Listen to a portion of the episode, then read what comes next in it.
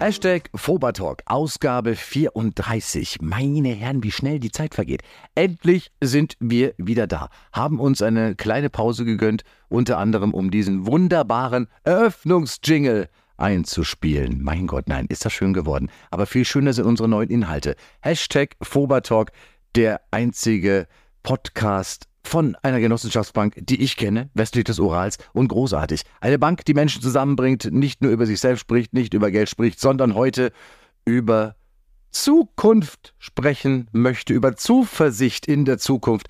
Ein großartiges Thema für den Wiedereinstieg. Passender könnte es nicht sein angesichts der uns äh, umgebenden, sagen wir mal, Großwetterlage.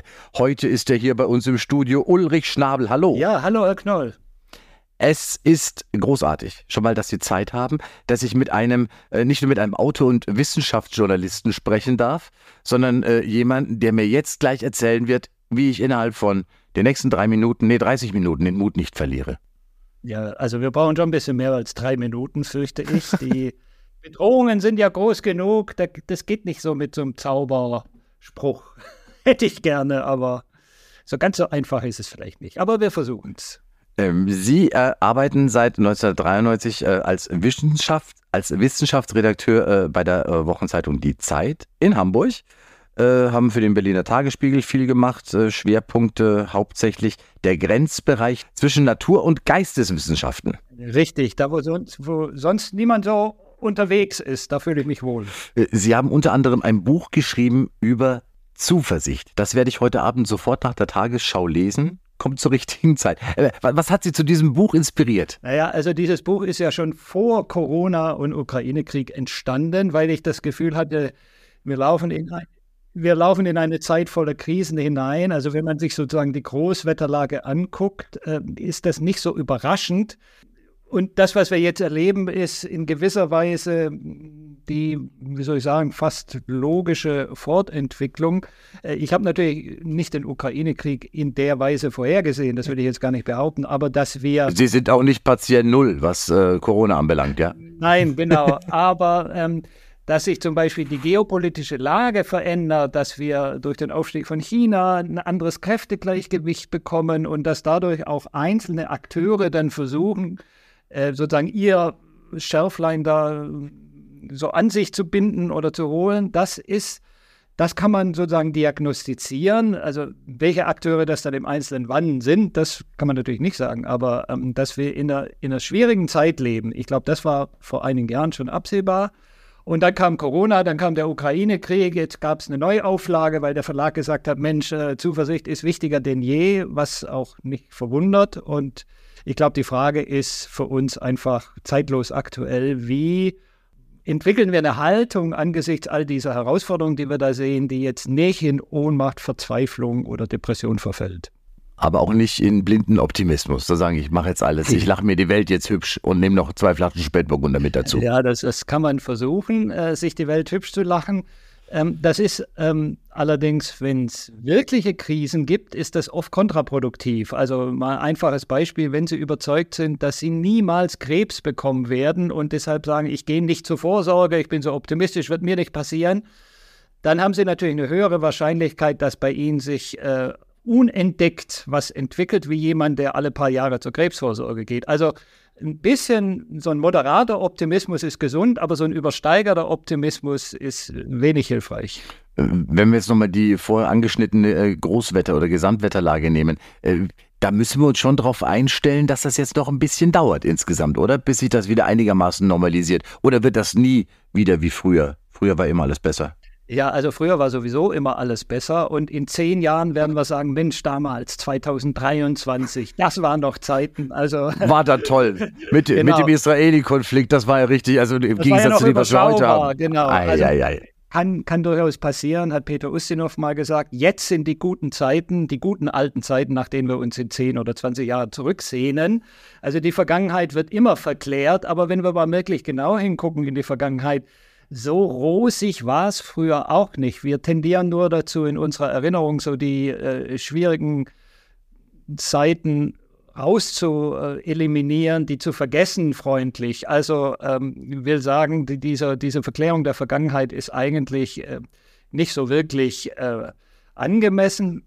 Und gleichzeitig stimmt es aber auch, dass meiner Meinung nach wir in einer Zeit leben, die von dramatischen Veränderungen gekennzeichnet ist, sage ich jetzt mal äh, relativ neutral. Und ich glaube, das wird auch noch eine Weile anhalten, weil diese Veränderungen einfach auf sehr vielen Ebenen gleichzeitig ablaufen, eben nicht nur geopolitisch, sondern wir haben den Klimawandel, wir haben Umweltprobleme, wir haben die Digitalisierung, jetzt kommt die künstliche Intelligenz. Also da ist unheimlich viel Energie und Druck, Veränderungsdruck. Und äh, wir müssen uns einfach darauf einstellen, dass das sicher noch eine Weile so bleiben wird. Und ich glaube, wenn man sich das einmal klar gemacht hat und sich darauf einstellt, dann ist es schon ein bisschen leichter. Also das ist, ähm, wie der äh, spanische Weltumsegler Ferdinand Magellan mal gesagt hat, als er zu seiner Weltumsegelung startete, sagte er, es geht jetzt nicht darum, auf ruhiges Gewässer zu hoffen, sondern sich darauf einzustellen, dass es unruhig wird und dass Stürme drohen.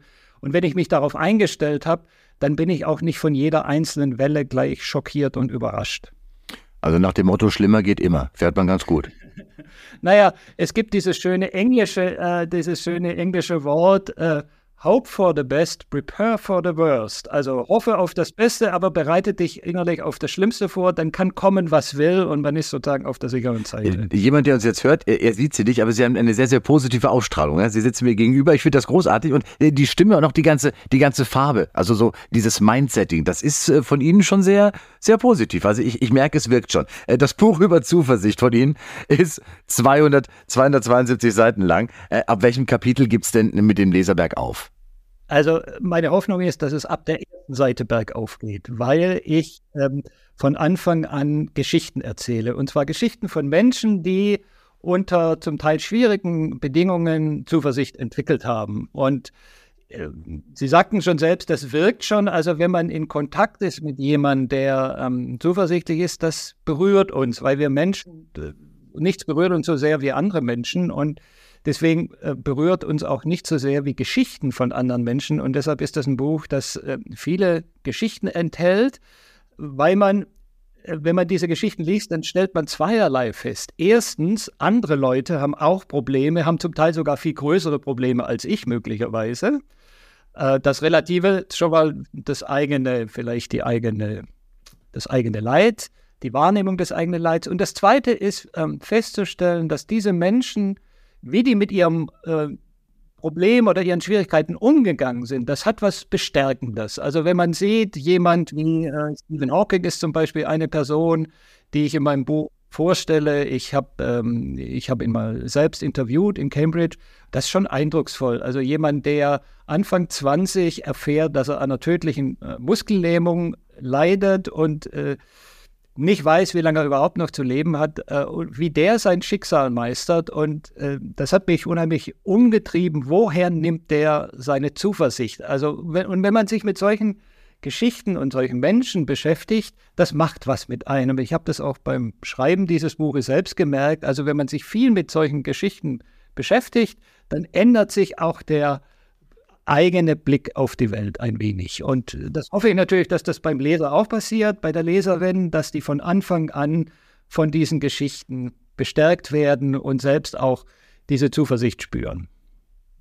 Ein gutes Stichwort, weil Beispiel jetzt auch äh, die verschiedenen, also die, die Prominenten nennen wir es mal, die Sie gerade zitiert haben, äh, und auch die Aufgabe, die, glaube ich, mit das Schwerste seiner ganzen Nummer, wie ich mich selber mental auf Kurs halte und mir meine eigene Zuversicht auch nicht kaputt machen lasse. Also welche Rolle spielt da zum Beispiel mein Umfeld? Absolut wichtig. Also das Umfeld ist absolut entscheidend. Äh, eine der wichtigsten Zuversichtsquellen sind tatsächlich andere Menschen. Also wenn ich ein Problem habe, allein zu Hause auf dem Sofa liege, Weltschmerz und so weiter, in dem Moment, wo ich mit jemandem darüber reden kann und jemand sagt, ja, ich verstehe dich und stimmt und Mitgefühl hat, dann ist das schon verändert sich das schon. Ja, in dem Moment, wo ich drüber sprechen kann, wo ich es teilen kann, man sagt ja auch, geteiltes Leid ist halbes Leid.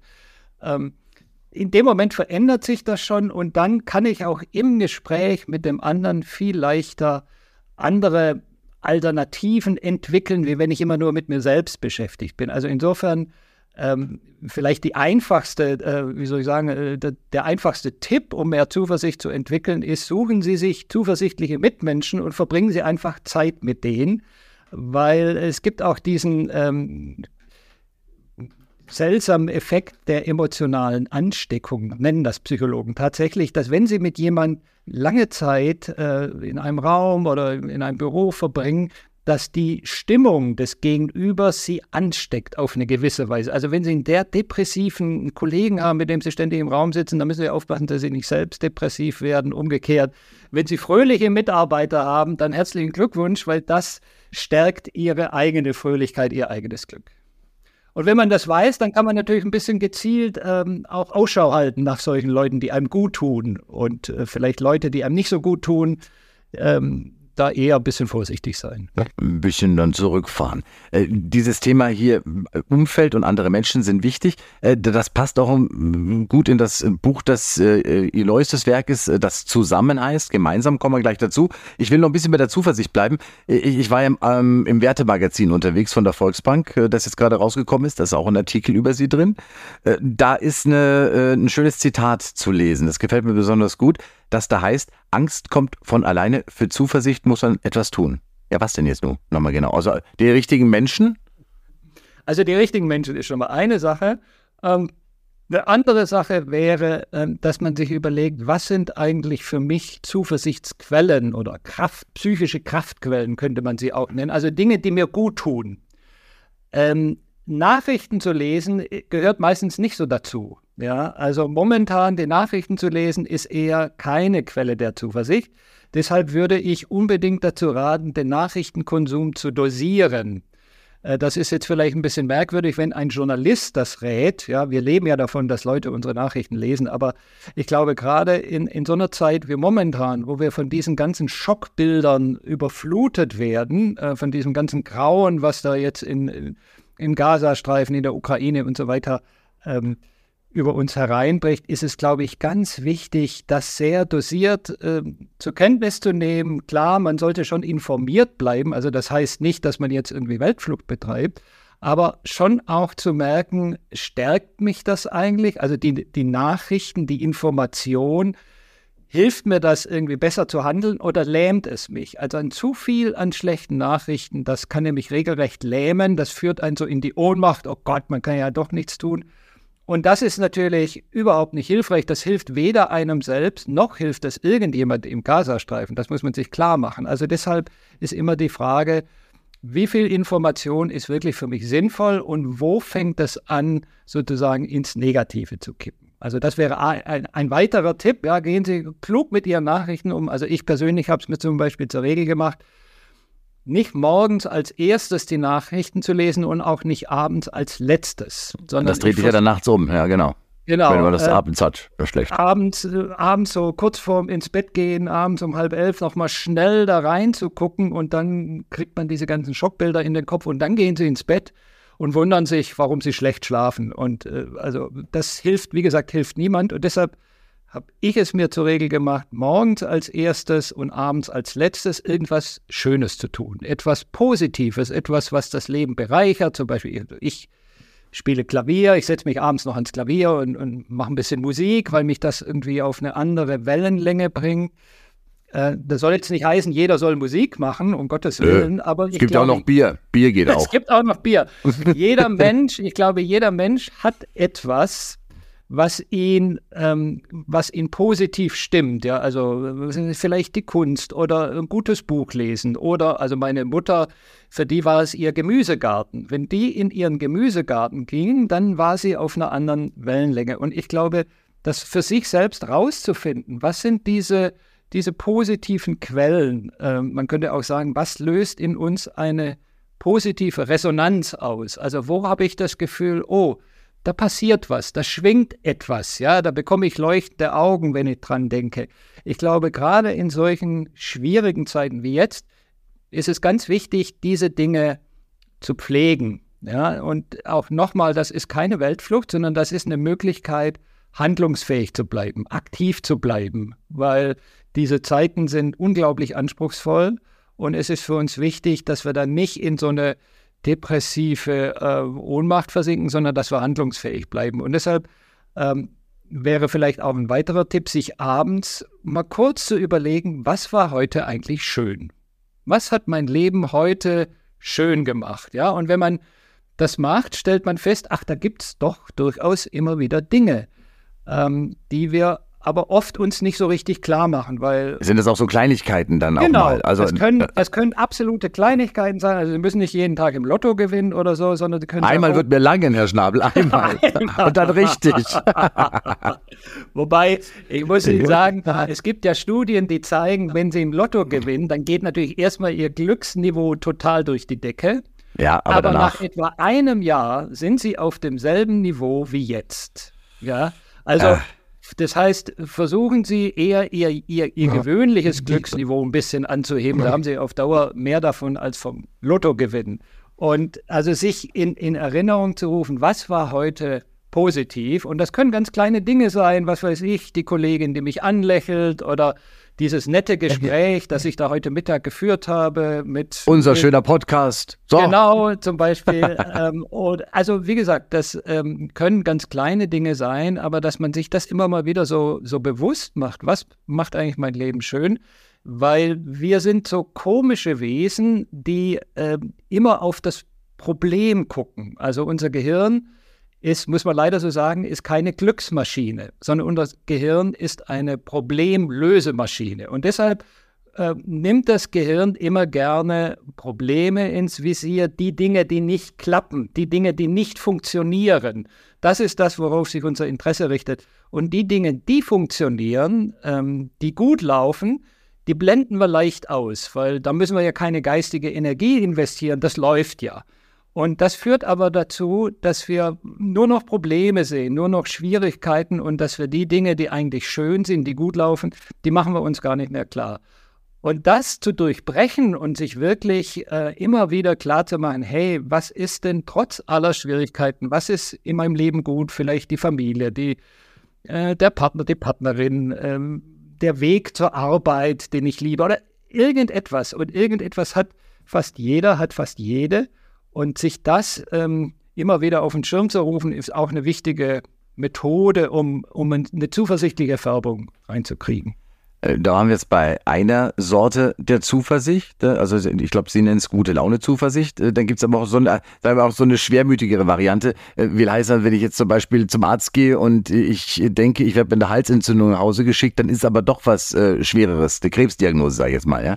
Äh, dann ist das doch wieder noch ein ganz anderes äh, Level, das man da Absolut. erreicht hat. Naja, oder, oder auch das, also sagen wir mal, die Zuversicht, die jetzt. Oder Schicksalsschlag in der Familie. Ja. Schicksalsschlag oder auch einfach die Zuversicht, die wir momentan brauchen, um diese Nachrichten aus Israel, aus der Ukraine auszuhalten. Das ist ja auch, also da, da kommt man mit guter Laune alleine nicht weiter. Nichts gegen gute Laune. Ja, also ich freue mich auch über äh, gute Witze und gute Laune, gute Musik zum Beispiel, aus dem Hitradio zum Beispiel, wunderbar. Aber ähm, angesichts, äh, sagen wir mal, solcher, solcher Krisen und Katastrophen ist es damit alleine nicht getan. Da brauchen wir noch ein bisschen andere, wie soll ich sagen, andere Techniken. Ja, und also ein paar habe ich jetzt schon genannt. Ähm, Resonanz ist, glaube ich, ein guter Gutes Stichwort, was erzeugt in meinem Leben Resonanz? Wenn man da dem nachspürt, stellt man nämlich leicht fest, das sind oft nicht die materiellen Dinge, also nicht, äh, was weiß ich, das Haus, äh, der Besitz, das Auto oder so, das sind eher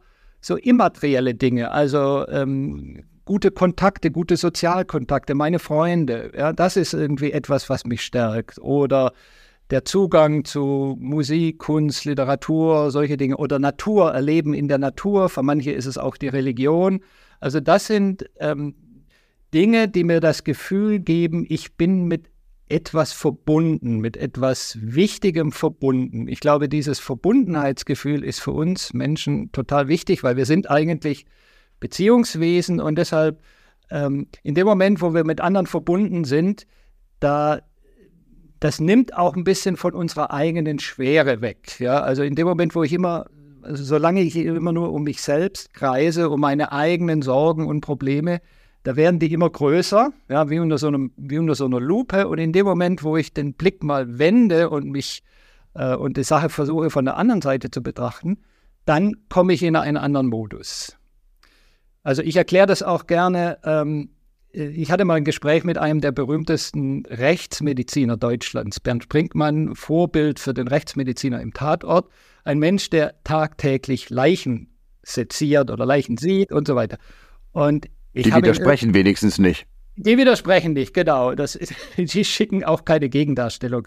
Und ich habe ihn dann in dem Gespräch irgendwann gefragt, ich habe gesagt, sagen Sie mal, Herr Brinkmann, Sie wirken sehr heiter geradezu oder zuversichtlich und dabei, Sie sehen den ganzen Tag Leichen. Wie machen Sie das? Ist das nicht ein total deprimierender Beruf? Und da sagte Brinkmann etwas, das ist mir sehr hängen geblieben. Er sagte, ja, also wenn ich zu so einem Tatort komme und da liegt eine Leiche, vor allem wenn es Kinder sind, das ist schon hart. Ja, das ist auch mich, der ich irgendwie 30 Berufsjahre habe, trotzdem, das trifft mich. Aber dann fange ich ja an, etwas zu tun.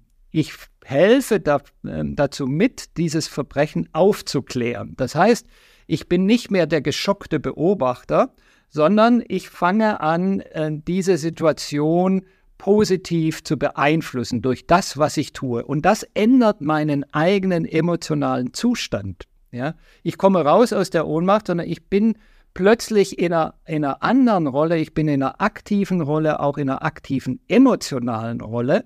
Und ich finde, das ist ein ganz wichtiger Punkt, dass man rauskommt aus diesem ähm, Zuschauersyndrom, aus dem geschockten, oh Gott, was macht das mit mir, hin zu, wo, was kann ich hier Positives tun? Ja, also wie so ein Arzt, der an einen Unfallort kommt und nicht die Hände über den Kopf zusammenschlagt und sagt, um Gottes Willen, diese ganzen Opfer, sondern der sagt, okay, wo kann man jetzt hilfreich tätig sein? Weil in dem Moment helfen die ja nicht nur den anderen, sondern sie helfen im Prinzip sich selbst, weil sie selbst in eine andere emotionale Rolle kommen. Und das ist für mich sozusagen das letztendliche Geheimnis der Zuversicht. Also wenn sie, wenn man diesen inneren Perspektivwechsel hinbekommt, ja, dann ähm, entsteht sowas wie Zuversicht. Und zwar, aber dazu muss man eben was tun. Das, deshalb dieser Satz: Angst bekommt man sozusagen von alleine oder automatisch, aber für die Zuversicht muss man was tun. Dass Mitmenschen, äh, Freunde, Bekannte äh, dabei helfen können, haben Sie gerade gesagt. Das neue Werk heißt Zusammenkommen auf das neueste Buch. Äh, da sind wir schon, da sind wir eigentlich schon quasi beim Genossenschaftsprinzip der Volksbank klar. Was, was einer allein nicht schafft, das schaffen viele. Richtig. Ja. Äh, und äh, da kommt das Schlagwort, eines ihrer Schlagworte Gemeinsinn dazu. Ja. Äh, der war doch in der Gesellschaft schon mal stärker. Oder ist das jetzt äh, bloß so für mich eine subjektive Wahrnehmung? Nein, äh, der war tatsächlich mal stärker. Also, naja, gut, ist jetzt die Frage, wie weit wir zurückgehen. Also, es gab natürlich auch eine sehr dunkle Zeit in Deutschland, wo die Volksgemeinschaft unheimlich sozusagen hochgehalten äh, wurde. Und das war aber eine Art von Gemeinschaft, die natürlich auf Konformität beruhte. Also Abweichler wurden da verhaftet, ausgegrenzt und so weiter. Und das war eben gerade nicht die Art von Gemeinsinn, die ich meine, sondern was, was wir aus meiner Sicht brauchen, ist so ein ähm, moderner Gemeinsinn, der ähm, nicht davon ausgeht, alle müssen dasselbe denken und dasselbe tun, sondern äh, wir haben alle unterschiedliche Fähigkeiten und ich sehe das eher wie so eine Fußballmannschaft. Ja? Wir haben Leute mit sehr unterschiedlichen Fähigkeiten, auch mit unterschiedlichen Ansichten und so weiter. Und wie bei einer Fußballmannschaft kommt es darauf an, dass wir auf eine kluge Weise zusammenspielen. Also es wäre für eine Fußballmannschaft völliger Quatsch, wenn die jetzt anfangen zu diskutieren, wer von uns ist denn besser? Ist der Mittelstürmer besser als der Torwart? Und da sagt der Mittelstürmer, ja, ich bin besser, weil ich doch die Tore schieße und du stehst immer nur da hinten drin. Ja, das wäre eine völlig falsche Art, das zu diskutieren, sondern bei einer Fußballmannschaft kommt es darauf an, dass man diese unterschiedlichen Fähigkeiten klug vereinigt, um dann durch den Mannschaftsgeist was zu erreichen, was keiner alleine erreichen kann. Und das ist eigentlich das Geheimnis des Gemeinsinns für mich, dass wir unsere unterschiedlichen ähm, Talente und Fähigkeiten durchaus anerkennen sollten, aber gleichzeitig versuchen sollten, auf ein Tor gemeinsam zu spielen. Und das findet in unserer Gesellschaft heute nicht so viel statt. Leider. Ja, ich glaube, ist, da ist, haben wir einen Nachholbedarf. Ist da Corona vielleicht ein bisschen dran schuld auch noch? Da hat er viele Menschen in Isolation getrieben, in unterschiedliche Ausprägungen. Wie kriegen wir die wieder in das vorher beschriebene Team mit rein? Die sitzt ja, auf der, also, auf der gefühlt seit, seit zwei Jahren auf der Reservebank. Also ja, also Corona war insofern natürlich fies, weil einerseits war es eine gemeinsame Bedrohung für uns alle, die aber gleichzeitig verlangt hat, dass wir uns sozial distanzieren. Also dass wir uns gerade nicht, dass wir das nicht gemeinsam, sondern dass wir das gemeinsam bewältigen, indem wir uns trennen und separieren. Und das war natürlich, ist natürlich sehr bizarr, ja.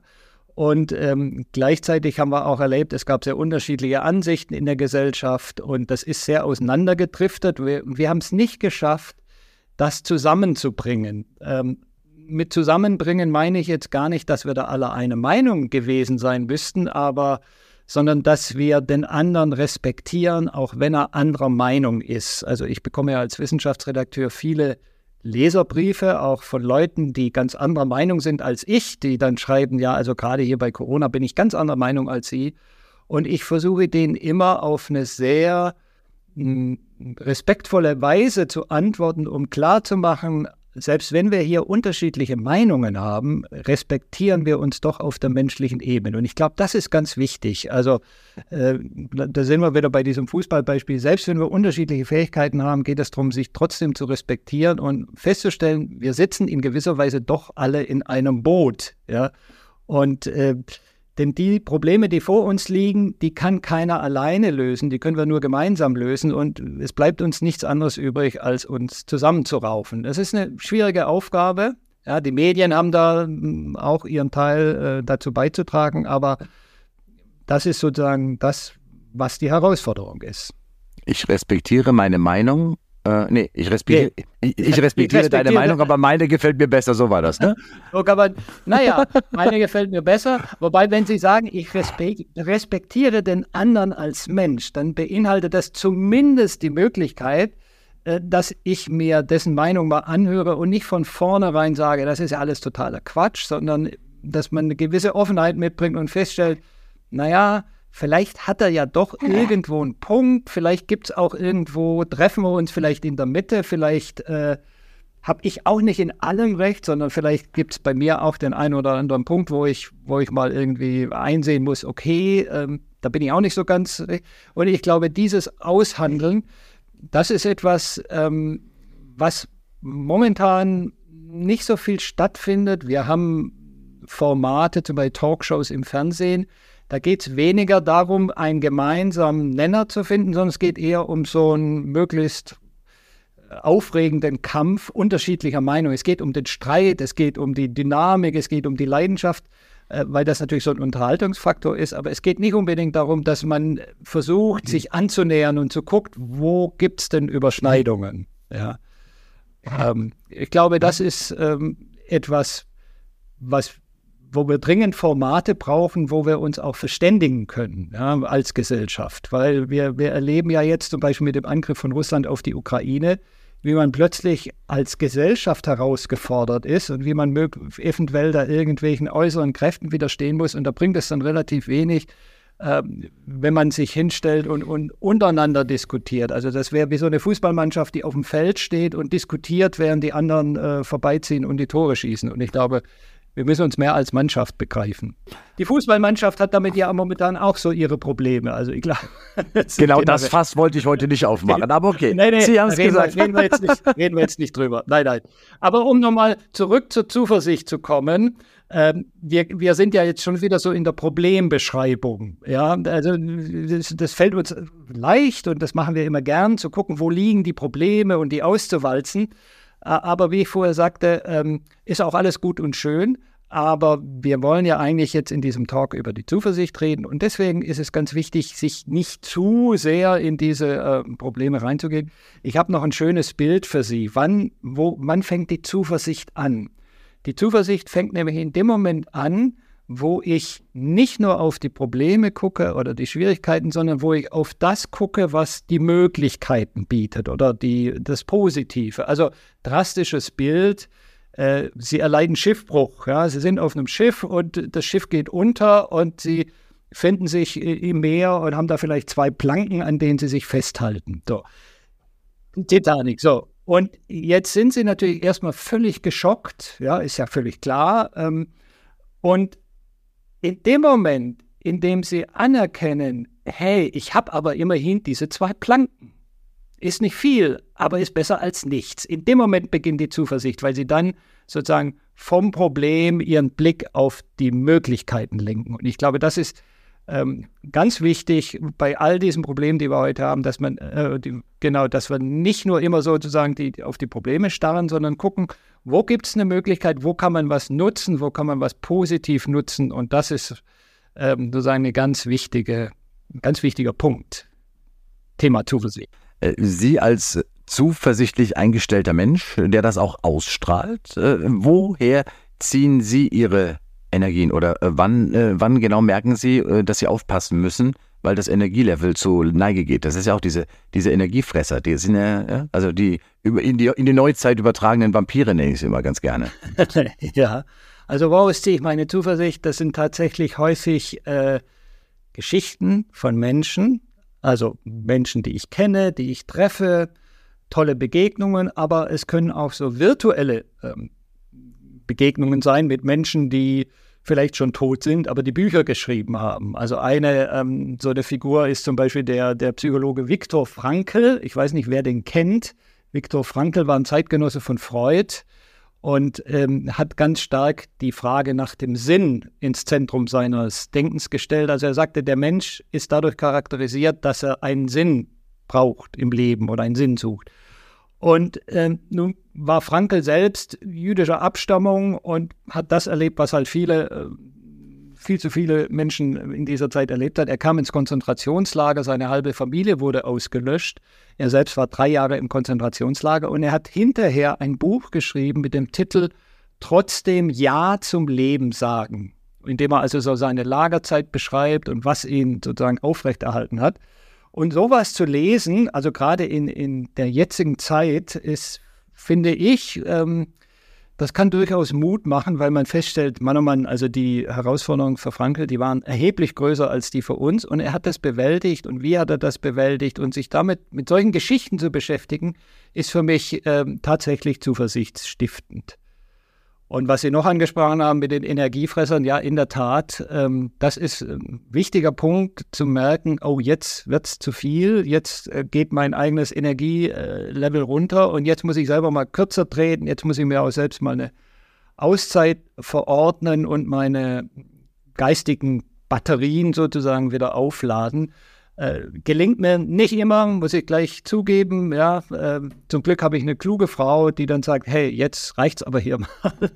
ja, manchmal sieht man das selbst nicht so und Leute von außen sehen das viel besser und sagen, hey, jetzt hier dreht mal ein bisschen langsamer.